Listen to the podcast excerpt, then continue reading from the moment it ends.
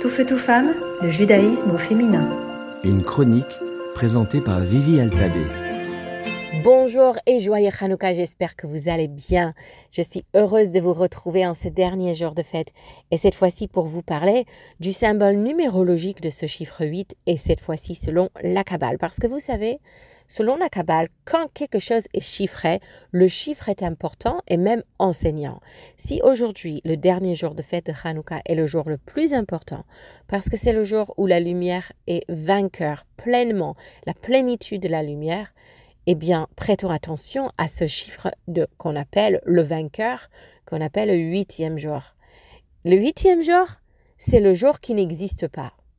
C'est-à-dire, si on va chiffrer les jours, on va arriver à sa plénitude à 7.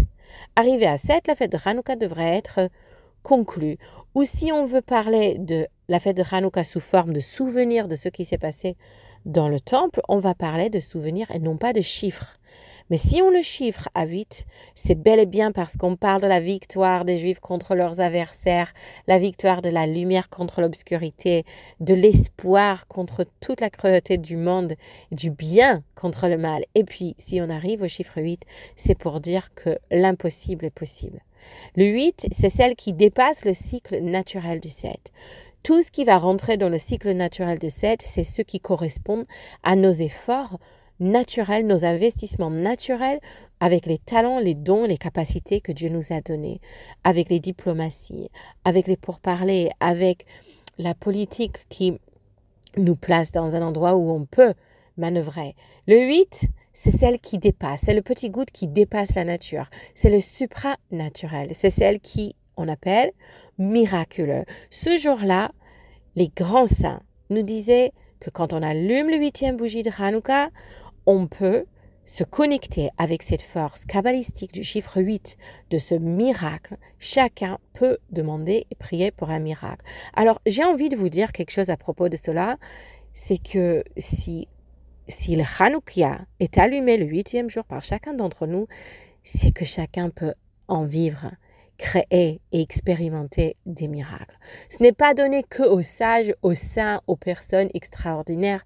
Les miracles, c'est à la portée de tous. La preuve, vous pouvez vous-même, peu importe votre niveau de pratique ou votre passé ou vos capacités spirituelles, vous pouvez tous allumer cette huitième bougie. Et donc, les miracles sont à la portée de tous. Ils dépendent de quoi? Eh bien, comme pour allumer la menorah, le miracle dépend du fait qu'on prépare un réceptacle pour l'huile. On place l'huile dans quelque chose.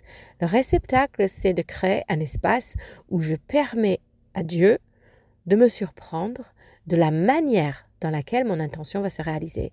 Moi, je vais exprimer un souhait, une intention, quelque chose que j'ai vraiment envie qui dépasse les lois de la nature et qui se réalise.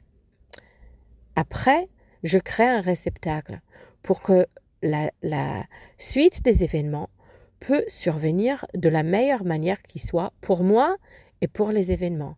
Comment exactement, je ne dicte pas. Et ça, mes amis, c'est la recette pour vivre dans l'impossible. C'est-à-dire de savoir que l'existence est naturelle, notre vie est naturelle, nos investissements sont naturels. Mais comment est-ce que le peuple juif il existe encore? Ça, on laisse Dieu nous surprendre. Comment est-ce que les choses vont être miraculeuses pour moi cette année? Ça, je laisse Dieu me surprendre. À vous de jouer. Tout feu, tout femme, le judaïsme au féminin.